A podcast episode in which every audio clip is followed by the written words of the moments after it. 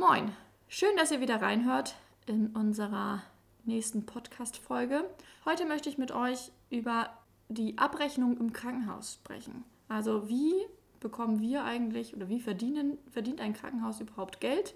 Und äh, dazu habe ich heute eine Person eingeladen, die da uns mehr darüber erzählen kann. Und das ist Imke.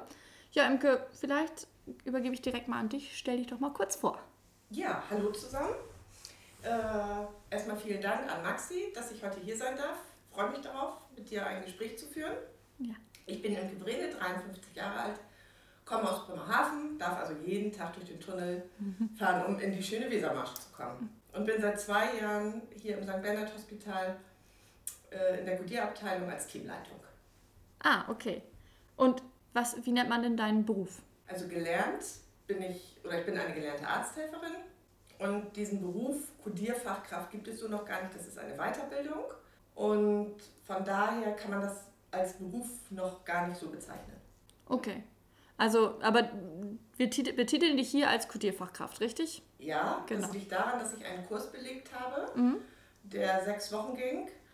Um, zwei Wochen war ich da zur Weiterbildung, zwei Wochen war ich dann in der Klinik wieder und habe gearbeitet und zwei Wochen war ich wieder in der Weiterbildung. Und da und dort hat man hinterher dann eine Ausbildung, Quatsch, da hat man hinterher dann eine Prüfung ablegen müssen und dort hat man, dafür hat man dann ein Zertifikat bekommen. Okay. Also wenn man jetzt äh, medizinische Fachangestellte, nennt man es ja heute, ist, dann kann man halt auch Kodierfachkraft werden. Ja, das kannst du aber auch machen, wenn du keine medizinischen Vorkenntnisse hast, aber so interessiert bist, dass du sagst, Mensch, möchte ich machen, habe ich Interesse dran, ich habe zum Beispiel einen Kurs gemacht, da war eine aus der Verwaltung dabei. Ah ja. Und die arbeitet auch heute noch im Krankenhaus. Mhm. Okay. Also medizinische Vorkenntnisse sind dann nicht zwingend. Mm, wir kommen aber gleich nochmal drauf, ähm, was überhaupt Codieren ist, weil ich glaube, dann wird es doch nochmal spannend. Da wundert, wundert es mich, dass man keine medizinischen Vorkenntnisse benötigt. Also kriegt man die vielleicht auch in der Fortbildung? Genau. Learning by doing. Ah, okay. Gut, ja, dann ähm, erklär uns doch einfach mal überhaupt, was ist Codieren? Ja, da kann ich mich jetzt gar nicht hier so kurz fassen, wie du dir das vielleicht gerne wünschst. Aber ähm, ich will das mal zusammen, oder ich will mal versuchen, das zusammenzufassen. Wir bekommen nach Entlassung des Patienten die gesamte Krankenakte und die schauen wir uns erstmal ganz akribisch von A bis Z durch, damit wir sehen können, wie wir die Behandlung und die Pflege für die Krankenkassen am besten darstellen können. Äh, das sieht so aus, dass die Patientenakten ja gefüllt werden mit bestimmten Informationen, das sind dann die Diagnosen und wie lange die da gewesen sind. Und das schauen wir uns an, um dann hinterher den Preis bzw. das Geld zu ermitteln. Und äh, wie, wie stellt sich das zusammen? Also wie kann ich mir das vorstellen? Ähm, aus was zieht ihr euch denn die Informationen? Da steht ja jede Menge drin. Äh, zum Beispiel ja. heute ähm, haben wir beim Patienten äh, Blut abgenommen. Jetzt mal so ein blödes Beispiel, weiß ich nicht. Aber ähm, das, das zieht ihr euch dann da raus oder die Diagnose auch? Oder was, was sind für euch so Inhaltspunkte oder Kennzahlen? Ja, wir haben das also so, dass wir uns als erstes den Arztbrief anschauen. Mhm. In diesem Arztbrief sind ja die Diagnosen und die Prozeduren, das heißt, was hat man in dem Aufenthalt mit dem Patienten gemacht. Das ist da alles drin enthalten und dann schauen wir uns die Pflegeberichte an, wo mhm. die Pflege dann reingeschrieben hat, äh, Patient hat noch leichte Beschwerden oder Patient fühlt sich nicht so gut. Und daraus holen wir uns schon einige Informationen, die wir mit verwerten können. Dann haben wir ja Untersuchungsbefunde, die wir uns anschauen. Und das alles zusammen, das heißt die Schlüssel der Diagnosen und die Schlüssel der Prozeduren, mhm. werden quasi gegrupt, so nennt man das, das ist im System enthalten. Mhm. Und das ergibt dann diese sogenannte Fallpauschale, was vielleicht der eine oder andere schon mal gehört hat. Und nach, diese, nach dieser Fallpauschale werden wir dann bezahlt. Okay, also eine, vielleicht nochmal, was ist eine pa Fallpauschale? Ähm, ist es jetzt, ist es immer unterschiedlich, die Fallpauschale, oder ja. äh, aus, wie setzt sie sich zusammen? Ja, also für jede Krankheit, die man hat und ihre Behandlung im Rahmen des stationären Krankenhausaufenthaltes gibt es bestimmte pauschale Beträge, die sind festgelegt und die bekommt die Klinik dann von den Krankenkassen erstattet. Das ist die Fallpauschale. Okay. Früher hatten wir ja den Tagessatz, da sind die Patienten ja nach Tagessätzen bezahlt worden. Da gab es einen Tagessatz von 350 Euro, zehn Tage hat er gelegen, gelegen gab es 3500 Euro. Egal, das, was der hatte damals. Ja, in der Chirurgie schon. Ja. Mhm. Und in der inneren Abteilung war das dann ein wenig anders. Da war der Mhm. Erlös, ich weiß jetzt nicht mehr so ganz genau, glaube ich, höher. Aber da war es völlig egal, was der Patient hatte. Da sind die nach Tagen bezahlt worden. Und das gibt es jetzt eben nicht mehr. Und jetzt geht es nach dem, ähm, also ich habe hier eine Diagnose. Können wir nicht mal ein Beispiel nehmen? Vielleicht eine Herzerkrankung oder so? Ja, wir haben zum Beispiel einen Patienten, der kommt mit einer Herzerkrankung, die nennt sich Vorhofflimmern. Mhm. Und der kommt jetzt ins Krankenhaus und hat außer diesem Vorhofflimmern nichts. Dem geht es natürlich nicht gut, den nehmen wir auf und dann gebe ich das als Diagnose ein und wir machen nichts mit dem, keine, also keine großartigen Untersuchungen, die ich kodieren kann. Dann ist es also so, dass ich ungefähr für diesen Patienten, wenn der zwei, drei Tage liegt, 1500 Euro bekomme. Mhm. Führen wir aber gewisse Untersuchungen noch durch, wie zum Beispiel ein Herzkatheterlabor und geben dem, müssen dem Patienten dann vielleicht noch einen Stand einsetzen oder andere Untersuchungen noch durchführen, kann das schon mal sein, dass wir dann bei 5000 Euro landen. Okay. Also das Staffel fängt erstmal bei einer bestimmten Basis an und kann Genau. dann aufgebaut werden durch ähm, ICDs und OPS. Genau. Richtig? Genau. Okay. Ja, gut, wir kommen dem näher. gut, ICD ähm, sind dann die Diagnosen und OPS ist das, was wir gemacht haben. Nochmal Genau, so kann man das sagen. Zusammenfassend, okay. Gut. Wer bestimmt denn diese Fallpauschalen im Endeffekt? Die Fallpauschalen werden jährlich durch Vereinbarung zwischen dem GKV-Spitzenverband, also das ist der Verband der gesetzlichen Krankenkassen, Mhm. und dem Verband der privaten Krankenkassen sowie der Deutschen Krankenhausgesellschaft erstellt. Okay. Also können wir jetzt äh, so direkt, jetzt sagen wir mal, heute liegt ein Patient, nicht Einfluss auf diese Fallpauschale nehmen? Nein. Nein. Weil ich, ich hätte es auch gerne anders, aber es ist leider nicht so. Das heißt, wir können nur mitwirken, wenn wir halt da irgendwie tätig werden in der Politik und Genau. äh, uns da unseren Einfluss Genau. setzen. Mhm. Wir, Langfristig aber eher dann. genau, wenn wir besonders aufwendige Prozeduren zum Beispiel mal haben, die im, im Katalog, wir müssen ja mit Katalogen arbeiten, wenn die im Katalog überhaupt noch gar nicht vorhanden ist, dann schreibt man das mal an das sogenannte DIMDI, das ist das Krankenhausinformationssystem. Äh, Dann sagt man denen halt so, das und das machen wir jetzt öfter, dann kann man vielleicht hoffen, dass man dafür mal eine Prozedur beantragen kann. Mhm. Ähm, Das kommt aber eher von den Universitätskliniken. Ja, okay. Für was bekommt man denn zum Beispiel eine hohe Fallpauschale? Ja, das ist das, was uns eigentlich immer freut, wenn es eine hohe Fallpauschale gibt. Mhm. Aber das ist natürlich für die Patienten nicht so schön, denn es gibt eine sehr oder es gibt sehr hohe Beatmungs, äh, es gibt sehr hohe Fallpauschalen für beatmete Patienten. Mhm. Dabei darfst du dann aber ja nicht vergessen, dass auch gerade diese Patienten in der Pflege sehr, sehr viel Kosten verschlingen. Mhm. Ähm, man sagt, dass ein Tag auf der Intensivstation ungefähr 1100 Euro kostet, Mhm. also dem Krankenhaus. Ja. Und damit ist natürlich aus Sicht der Krankenkassen alles abgedeckt. Das Personal, die Reinigung, Medikamente, Verbrauchsmaterial. Ja, aus Sicht der Krankenkassen ist es damit abgedeckt, aber das ist es natürlich nicht annähernd. Mhm. Okay. Wenn wir jetzt den Be- das Beispiel jetzt mit der hohen Fallpauschale und einem Intensivpati Intensivpatienten nehmen, der liegt ja dann auch sehr lange. Hat das damit auch zu tun? Also, dass Ähm, der länger hier bleibt?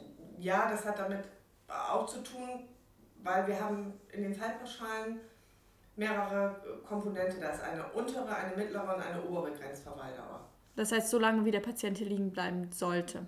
Genau, Laut Diagnose. genau. Und Prozeduren da. Prozedur. Mhm. Äh, in Zusammenschau aller Befunde oder aller Bedingungen, die wir dann aufzuweisen haben. Es ist natürlich so, ähm, dass für das Krankenhaus es am wirtschaftlichsten ist, wenn wir unterhalb der mittleren Grenzverweildauer bleiben. Das hat man bei einem beatmeten Patienten natürlich nicht. Mhm.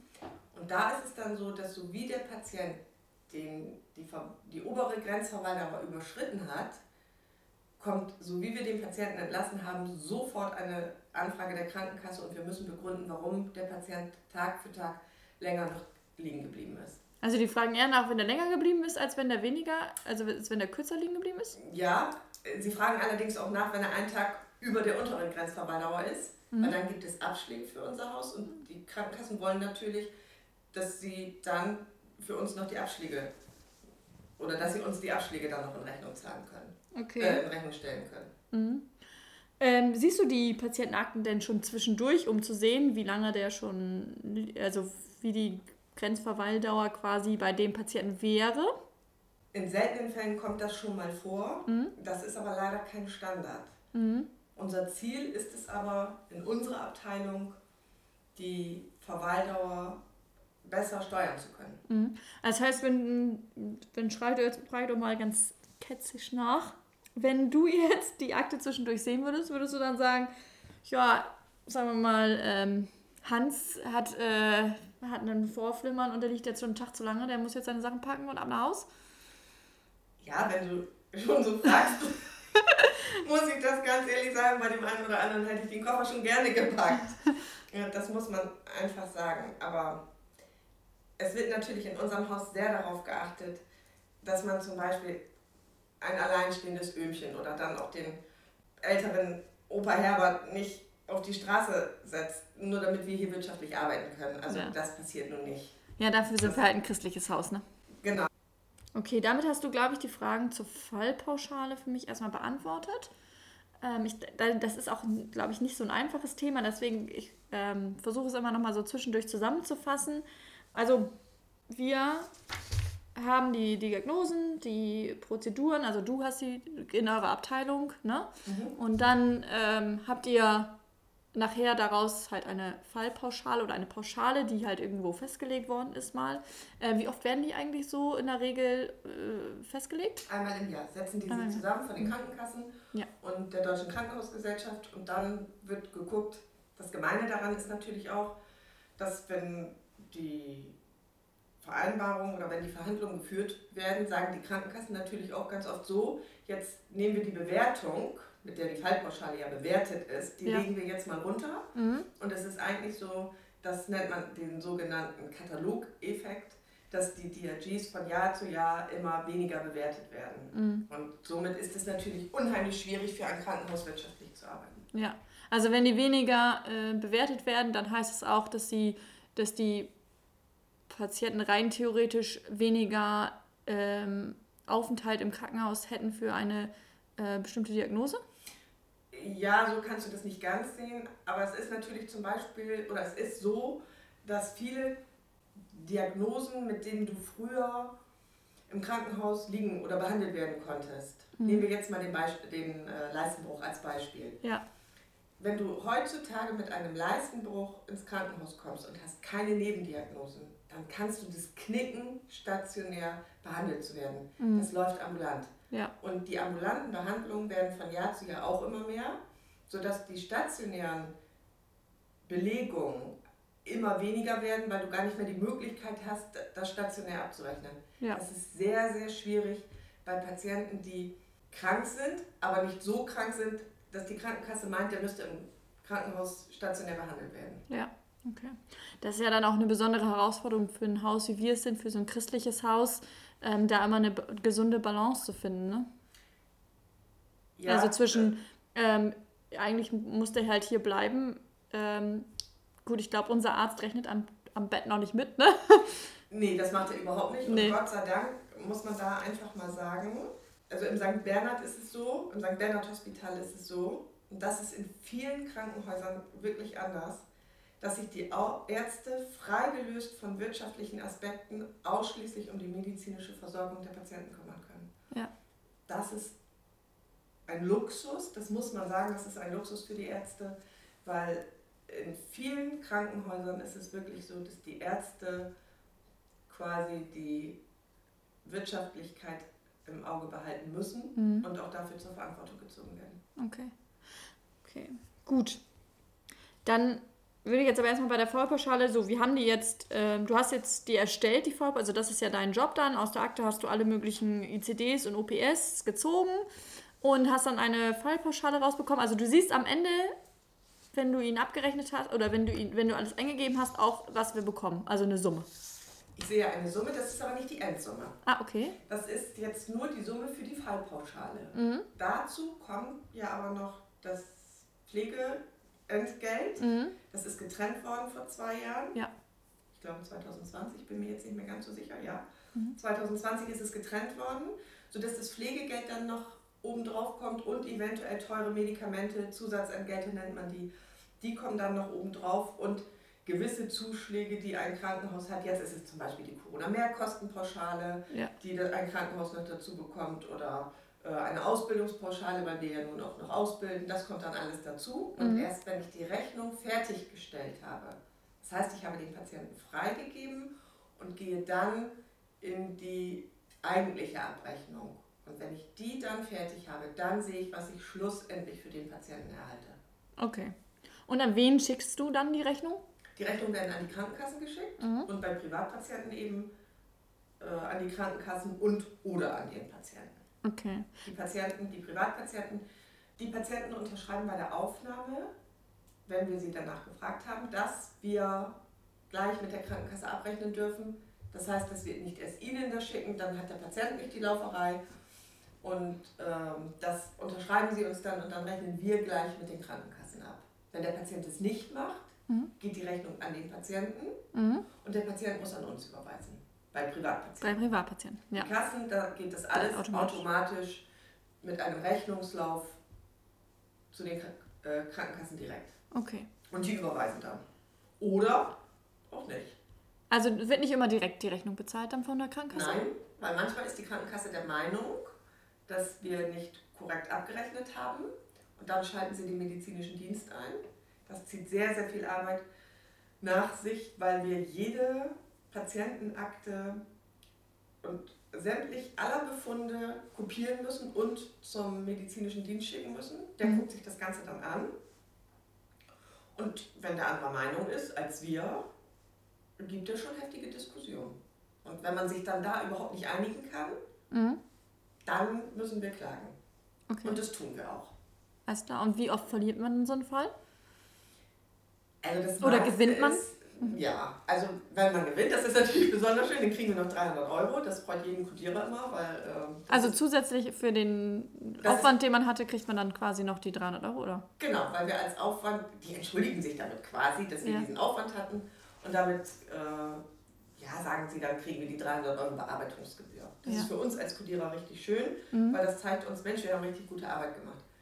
Ansonsten müssen wir ja nach Codierrichtlinien arbeiten und das ist halt Auslegungssache. Und wenn der medizinische Dienst dann irgendetwas anders auslegt, als wir es ausgelegt haben, dann müssen wir klagen. Aber ich glaube, die Frage war ja eben jetzt, wie oft wir die verlieren. Ja. Und verlieren kann man das nicht immer sagen, weil es ist oft ein Vergleich. Mhm. Liegt ein Patient zum Beispiel fünf Tage über der oberen Grenzverweildauer und wir haben nicht ganz so dokumentiert, die einzelnen Tage, wie die, wie die Kasse sich das vorstellt, dann kann es sein, dass die sagen, okay, drei Tage bezahlen sie, drei Tage bezahlen sie nicht. Okay. Wenn wir aber sehen, doch, es ist in unseren Augen alles abgerechnet und, oder alles dokumentiert, dann ist es so, dass wir dann in die Klage gehen. Und eine Klage ist leider, das weiß jeder vom Privaten, dauert zwischen drei bis unendlich viele Jahre. Mhm. Wir haben jetzt nach vier Jahren einen Fall gewonnen unseren ersten Fall, den wir gewonnen haben in der Klage mhm. und haben dann auch ähm, jetzt erst den Erlös überwiesen bekommen. Okay. Da müssen wir aber vier Jahre drauf warten und das ist. Und quasi in Vorleistung gehen. Genau, da sind wir in Vorleistung gegangen und man darf einfach nicht vergessen, dass es gerade für ein so kleines Krankenhaus wie unser Krankenhaus sehr schwierig ist, auf solche Mengen zu verzichten. Ja. Und klagen Privatpatienten auch? Andersrum geht es natürlich genauso. Ja. Ähm, das hat dann aber eher was mit, äh, mit der Behandlung zu tun. Mhm. Äh, die klagen also nicht wegen, des, wegen der Fallpauschale oder wegen der Rechnung, die wir ihnen schicken. Die klagen eher, weil sie mit irgendwas nicht zufrieden sind. Nicht zufrieden sind, okay. Bei Privatpatienten, da hört man ja immer wieder, dass man mit denen ja anscheinend richtig Geld verdient als Krankenhaus oder auch als Arzt. Ich meine, es ist ja so, wenn man irgendwo einen Arzttermin haben will, bei einer Hautarztpraxis zum Beispiel, der Privatpatient kriegt schneller einen Termin als der Kassenpatient. Ja, genau, ist es dann so, dass man bei jeder ICD oder OPS einfach einen Fuffi drauflegt und dadurch dann halt mehr Geld verdient oder wie verdient man da mehr Geld? Ja, Maxi, da muss ich jetzt mal sagen, ich glaube, ich werde diese Idee mal aufgreifen, weil das finde ich jetzt richtig gut, aber nein, das geht natürlich nicht so. Ob Kasse oder privat, ist völlig egal. Die Fallpauschalen sind gleich. Okay. Das Einzige, womit du beim Privatpatienten natürlich Geld verdienst oder die Rechnung höher wird, ist, weil der im Ein- oder Zweibettzimmer liegt oder weil der die Chefarztbehandlung hat. Also durch die Wahlleistung dann. Genau, durch mhm. die Wahlleistung. Aber die Idee, das gefällt mir gut. Das werde ich, äh, das werde ich nochmal aufgreifen.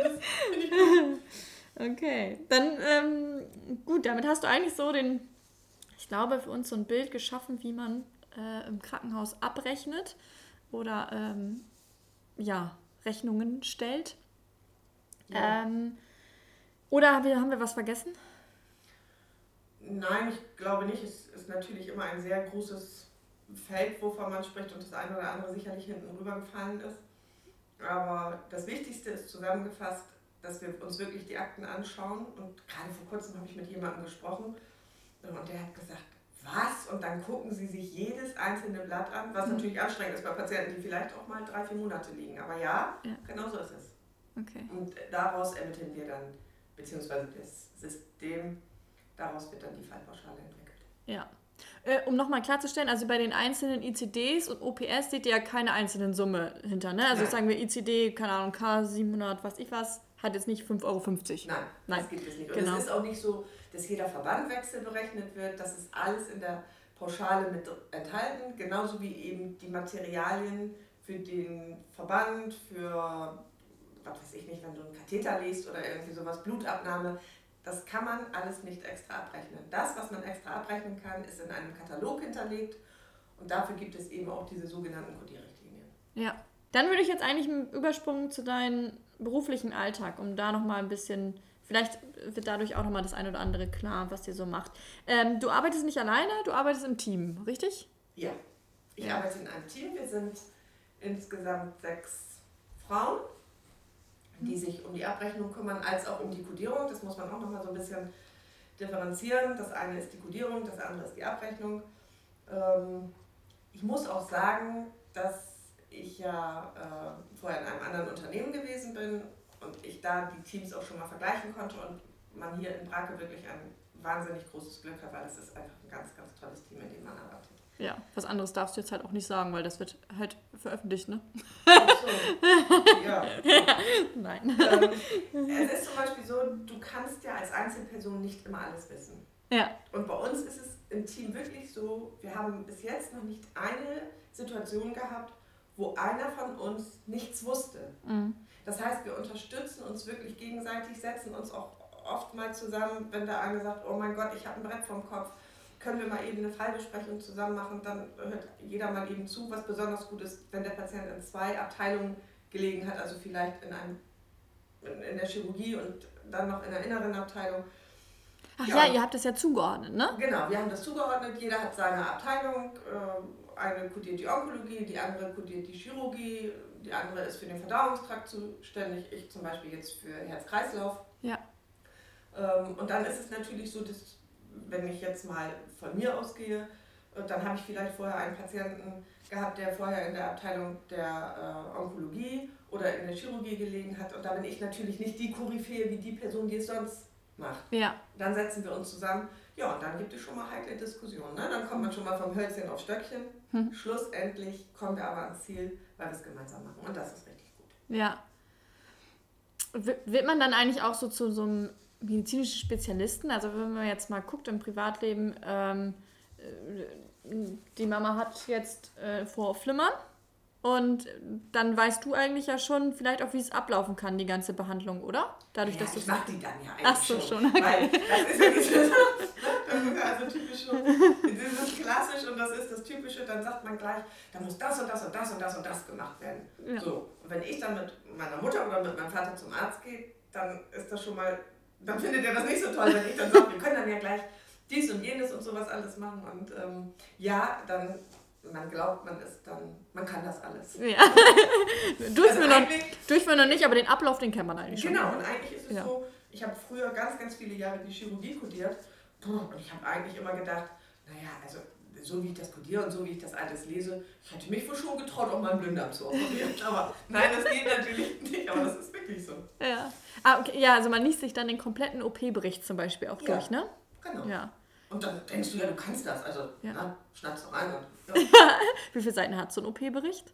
Das ist unterschiedlich. Also es gibt einen OP-Bericht, der ist sechs Zentimeter lang. Ja. Und dann gibt es welche, die sind anderthalb Seiten lang. Das sind natürlich diese langen Operationen, aber auch das macht natürlich irre Spaß, wenn du dir da raussuchst und wenn du guckst, weil, wie gesagt, in unserem Haus ist es ja wirklich so, dass die Ärzte äh, was die OPS, also die Prozedurenschlüssel anbelangt, die nehmen das Grobe, aber mhm. das Feine lesen wir dann daraus und äh, das macht schon richtig Spaß. Und wenn man dann noch sieht, dass der Fall dann auch noch getriggert wird, das heißt, wir in eine höher bewertete Fallpauschale kommen, weil die Ärzte natürlich auch mehr gemacht haben, ja. Dann macht das schon richtig Spaß. Das, hm. Ja, also ich glaube, du machst den richtigen Job auf jeden ja, Fall. Das, das Nein, da bin ich mir sicher, das mache ich. Ja. Oder machen wir. Ähm, das heißt ja auch, wenn du äh, so berichtest, dass du viel mit den Ärzten und Pflegekräften zusammenarbeiten musst oder darfst. Ja, ja genau. Das läuft gut? Oder ja. bist du eher, also bei manchen Abteilungen ist es ja, wenn man irgendwo auftaucht, dann denken die so, oh nee, der schon wieder, jetzt habe ich wieder mehr Aufwand oder so. Ähm, also nicht wegen der Person an sich, sondern weil man weiß, wenn die Person kommt, hat man mehr Arbeit. Ist das bei dir auch so? Wenn du jetzt auf die Station kommst, dann denken die so schnell verstecken, sonst habe ich hier gleich wieder, muss ich noch drei Seiten mehr schreiben. Also das ist komischerweise, ich glaube ja, sie denken das. ähm, es hat mir hier aber noch keiner gezeigt. Okay. Also das ist wirklich eine sehr gute Zusammenarbeit. Ähm, mit den Ärzten treffe ich mich auch zwischendurch noch oder treffen wir uns alle zwischendurch auch nochmal mit dem Pflegepersonal ist es eher so ein bisschen zwischen Tür und Angel. Da habe ich nur einmal im Monat ein, eine Sitzung, die wir zusammen, oder äh, mit dem Pflegepersonal habe ich einmal im Monat äh, ein Treffen, wo wir uns austauschen. Ja, und die Ärzte, das muss man jetzt einfach mal sagen, da lernen wir wirklich voneinander. Und natürlich gibt es auch mal Zoff, weil wir das abrechnungstechnisch natürlich anders sehen als die Ärzte medizinisch. Ja. Und dann kann man sich auch nicht immer an dem Tag einigen, aber wenn sich die Gemüter beruhigt haben, schaffen wir es dann am nächsten Tag nochmal und gehen nochmal aufeinander zu und dann erkläre ich es Ihnen auch nochmal aus meiner Sicht. Er erklärt es mir dann aus seiner Sicht. Vielleicht knallt es dann wieder. Ja. Dann müssen wir halt nochmal uns zusammensetzen. Aber äh, wir haben bisher immer einen Weg gefunden, um da gemeinsam äh, auf den Nenner zu kommen, dass wir dann sagen, Mensch, aber halt so ist es doch gewesen. Ja, okay. Und ähm, ja, natürlich kommt das immer wieder vor, weil ich kann es auch verstehen, wer möchte sich schon dann von jemandem, der nur kodiert, dann sagen lassen, äh, können wir das, kann ich das auch so oder so sehen? Ja. Das ist schon schwierig. Okay. Was ist denn dann so ein Highlight für euch an einem Arbeitsalltag, im Arbeitsalltag? Ja, das hatten wir gerade eben, da komme ich her. Wir haben jeden Freitag unser Ei das ist unser Highlight. Das ist das Highlight der Woche, weil da belohnen wir uns für die vergangene Woche. Mhm. Das ist wirklich immer schön. Und das ist so das, das Team Spirit. Genau, mhm. genau, der ist es. Geht ja auch durch Corona im Moment nicht, dass wir es zusammen essen. Also äh, dann wird sich halt in die Bürotür gesetzt und dann essen wir das Eibrötchen eben. Ja. Ein Highlight ist aber auch, wenn man einen medizinisch schwierigen Fall für das Krankenhaus richtig gut abbilden kann. Weil wenn du da so reingehst und dich da so reinfuchst, wie ich das eben auch schon äh, mit dem Operationsbericht erklärt habe, und du dann auf einmal siehst, dass du in eine völlig andere Fallpauschale kommst, dann ist das ein Highlight, weil das siehst du ja schon unten dann. Der Betrag des Geldes, der steht da ja. Ja, okay. Was für Summen jongliert ihr dann so? Von bis. Willst ja. du das jetzt wirklich wissen? Ja, wir wollen doch, so eine Summe wissen? Ja, wir wollen doch mal so eine hohe Summe, wollen wir doch einfach mal hören. Ja, das kann schon in den sechsstelligen Bereich gehen. Oh wow, okay. Und ähm, aus Spaß sagen wir dann immer, so wie gestern, ähm, da sagte eine Kollegin, oh, ich habe jetzt 93.000 Euro abgerechnet, darf ich jetzt nach Hause gehen? Nein, sorry, er sagt 95.000. Und das bietet dann immer wieder hoch, wahrscheinlich. Genau, aber also das sind dann schon, ja natürlich, wenn sie jetzt morgen für 95.000 abrechnet, was natürlich nicht so oft vorkommt, das muss man einfach sagen. Ja. Dann werde ich ihr sagen, schade, erst mal 100.000 Euro, aber ja, da haben wir unseren Spaß dann halt dran. Und das ist das, wo wir aber alle dran teilhaben. Ja, schön. Das klingt gut. Okay. Ja, damit hätten wir jetzt eigentlich so den Rahmen komplett geschaffen. Wir haben mal dein Berufsbild erklärt. Ich denke, das ist auch nicht so ein bekanntes Berufsfeld, die Kodierfachkraft. Leider nicht. Nee, genau. Das es ist ganz oft so, dass viele Kolleginnen aus dem Pflegebereich kommen, mhm. die dann natürlich auch schon ein Alter haben, wo man jetzt sagt, boah, ich kann in der Pflege nicht mehr arbeiten, weil es einfach wirklich zu schwer wird. Und das ist ja auch bekannt, ja. Äh, dass es sehr anstrengend ist. Und dann überlegt man sich natürlich, wo kann man die Kollegen noch unterbringen, die dann natürlich das medizinische Fachwissen haben. Das macht es dann viel leichter in der Ausbildung, das muss man dann zwar sagen, muss man dann auch sagen. Mhm. Ähm, aber ich glaube, es ist immer noch die Scheu, von der Pflege dann in die Verwaltung zu gehen. Denn wenn du dann auf einmal diesen Betrag unten siehst, ähm, ist es schwierig, wenn du auf einmal mit so viel Geld arbeiten musst. Dann haben manche Befürchtungen und sagen, oh Gott, oh Gott, das, da, dafür möchte ich keine Verantwortung übernehmen. Ja. Dabei ist ihnen dann gar nicht bewusst, dass sie ja viel, viel mehr Verantwortung haben, wenn, sie am Patienten, mhm. wenn sie am Menschen arbeiten. Und ich sage dann immer, Leute, bleibt mal ganz ruhig wir haben hier nur Papier. Ja. und außerdem ist es ja so, dass wir das alles gemeinsam dann besprechen. Und ähm, also es ist nicht so, dass da irgendjemand in das kalte Wasser geworfen wird. Das ist einfach nicht so. Und es wäre schön, wenn, ja. wenn, wenn dieser Beruf auch als Beruf anerkannt werden würde. Ja. Das wäre richtig gut. Ich glaube auch, es wird vielleicht in den nächsten zehn Jahren passieren. Es gibt diesen Beruf jetzt ja schon seit fast 17 Jahren, also seit 18 Jahren. Ich habe die Ausbildung vor 17 Jahren gemacht, war eine der ersten mit. Okay die die in Norddeutschland abgelegt haben ähm, oder die den Kurs in Norddeutschland abgelegt hat. Und da muss man sagen, es wäre schön, wenn das Pflegepersonal sich dazu entscheiden würde, dann halt, bevor es ganz aus der Pflege rausgeht, nochmal da überlegt. klinische Kodierkraft zu gehen oder als ja. klinische Kodierkraft dann dort noch das Wissen. Gut, das ist ja eine gute Perspektive oder ein, vielleicht ein Wechsel, wenn man mal überlegt und nicht mehr so also wenn man halt mal was anderes sehen will, äh, wenn man jetzt medizinische Fachangestellte ist oder Pflegefachkraft, dann kann man ja noch in die Kodierung springen. Wie ist das denn als Arzt? Ähm, kann man, gibt es da auch eine Möglichkeit? Ich weiß ja, wir haben ja eine ärztliche Leitung. Also das heißt, man kann als Arzt eigentlich auch noch in die Kodierung kommen. Genau, Vielleicht. völlig richtig. In, in dem Unternehmen, in dem ich vorher war, da hatten wir das auch so, dass die Leitung des Medizincontrollings wie bei uns ein Arzt äh, hat. Mhm und die sind dann natürlich für die medizinischen Fragen zuständig, die wir dann haben. Äh, wo bei uns ist das ja äh, Frau Dr. Kerster, die unterstützt uns dann in allen medizinischen Fragen, die wir einfach nicht wissen mhm. und die wir auch teilweise nicht machen dürfen, weil wir keine Mediziner sind. Ja. Dafür braucht man also im Medizincontrolling einen Mediziner. Frau Dr. Kerstern macht bei uns in der Abteilung die Gutachten, bearbeitet bei uns die Gutachten, die vom medizinischen Dienst zurückgekommen sind. Okay. Und zieht natürlich da die Zahlen, Daten und Fakten für die Geschäftsführung, für die Chefärzte. Aber das ist wieder ein ganz anderes Feld. Ja, vielleicht auch ein bisschen noch, das müsste man wahrscheinlich nochmal genau. einen eigenen Podcast für machen, eine Podcast-Folge. Okay, gut, vielen Dank. Jetzt würde ich ähm, zum Schluss zu unserem Routine ähm, nochmal drei Mythen über die Abrechnung im Krankenhaus äh, auflösen wollen.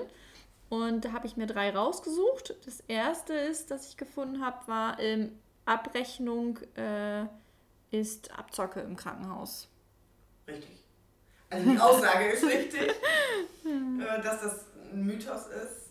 Hm. Und äh, die kriegt man leider immer und immer wieder zu hören. Dabei vergessen die meisten aber, dass von diesen Abrechnungen, die wir ja stellen, die ganzen Mitarbeiter und alles bezahlt werden müssen. Ja. Das heißt, diese Abrechnungen tragen dafür Sorge, dass in der Wesermarsch, wenn wir jetzt von unserem Krankenhaus sprechen, ja. überhaupt dieses Krankenhaus noch besteht. Ja. Das muss man einfach sagen. Und wenn Dass die Mitarbeiter, auch unsere Pflegekräfte und Ärzte so einen Arbeitsplatz ähm, auch äh, behalten können. Genau, und wenn ich mir überlege, dass ich für diesen Fall, den wir vorhin gesagt haben, wenn ich nichts unternehme, bei dem Vorhofflimmern 1500 Euro bekomme und ich mir dann vorstelle, dass alle Mitarbeiter davon ihr Gehalt bekommen, mhm. dann glaube ich, kann man nicht mehr von Abzocke reden. Nee. Okay. Gut, außerdem können wir es ja sowieso nicht so wirklich beeinflussen, weil das äh, liegt ja genau. bei den genau. Krankenkassen. Genau. Genau. Ähm, dann äh, das zweite, da haben wir ja heute auch schon irgendwie drüber gesprochen, als ich dich doch mal gefragt habe, ähm, wenn du jetzt am Bett stehen würdest oder zwischendurch die Akte sehen würdest, ob du dann sagen würdest, er muss früher entlassen werden. Das heißt, pa Patienten werden krank entlassen, ist das Mythos. Ist das so? Nein, das ist natürlich nicht so.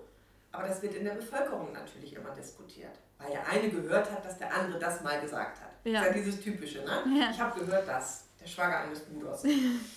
ähm, ich kann immer nur wieder sagen, dass in Zusammenschau aller Befunde, wenn man sich den Patienten angeguckt mit allem drum und dran, das wird ja von den Ärzten entschieden, wann der Patient entlassen wird. Genau. Und wer krank ist, und damit meine ich jetzt nicht die chronisch Kranken, wir wissen jetzt alle, von welchen Patienten ich dann rede, ja. der wird ja nicht aus wirtschaftlichen Gründen entlassen. Ja. Also ein Patient, dem es schlecht geht, den setze ich ja nicht auf die Straße, nur damit ich mein Geld bekomme. Ja, das, genau. Das passiert, passiert nicht. Nee. Genau. Ähm, dann das äh, dritte wäre, es wird zu schnell operiert, weil wir dann halt mehr verdienen. Ja, natürlich wird bei den Chirurgen operiert, sonst wären sie ja keine Chirurgen. Ja. Das muss man jetzt auch mal äh, so sagen. Aber auch da wird natürlich abgewogen, ob eine Operation vonnöten ist oder nicht. Ja. Zudem, und das darf man eben auch nicht vergessen, wird ja jede Operation vom medizinischen Dienst neutral gegengeprüft, ob das auch alles seine Richtigkeit hatte. Ob die Operation zum Beispiel notwendig genau, war. Genau, das prüfen die ja. ja. Also von daher und da kann ich aber nur sagen, wenn ich oder wenn ihr als Patient das Gefühl habt, ach, der will doch nur operieren, dann holt euch lieber eine Zweitmeinung oder geht nochmal hin, geht nochmal in euch. Denn wenn ihr auf diesem Gebiet überhaupt kein Vertrauen habt, dann ist es für eure Genesung nicht förderlich. Und dann würde ich immer sagen, stopp, ich habe hier ein komisches Gefühl. Ja, genau. Vielen Dank, Imke. Damit haben wir die drei Mythen auch gelöst und wären soweit fertig, es sei denn, du hättest noch was, was du ergänzen möchtest. Nein, das kann ich jetzt nicht sagen, weil wir haben so viel zwischendurch mit eingeflochten, dass ja. ich da sagen kann, äh, es ist eigentlich alles gesagt. Vielleicht ein Satz zum Schluss. Ähm, es ist wirklich so, dass man von diesem Beruf, wenn man ihn dann oder wenn man sich dann weiterbilden möchte, überhaupt keine Angst haben muss. Ähm, er macht Spaß, er ist auch manchmal ein bisschen anstrengend, mhm. aber man sieht am Ende des Tages, was man geschafft hat. Und das finde ich ist wichtig und mich erfüllt das. Schön. Super, vielen Dank, Imke, dass vielen du Dank. das mitgemacht hast. Und damit wären wir jetzt auch am Ende. Und ähm, da wir uns vor Weihnachten wahrscheinlich nicht mehr hören werden, da es nach Weihnachten die nächste Podcast-Folge online gehen wird, wünsche ich allen eine schöne Weihnachtszeit, Adventszeit. Genießt die Zeit mit euren Liebsten. Und ähm, wir hören uns dann aber Ende des Jahres nochmal. Da kommt die nächste Podcast-Folge online. Das werdet ihr wieder über unsere sozialen Medien auf unserer Homepage erfahren oder halt auch auf eurem Podcast-Anbieter werdet ihr ja sehen, wenn wir eine neue Folge online haben. Bis dahin.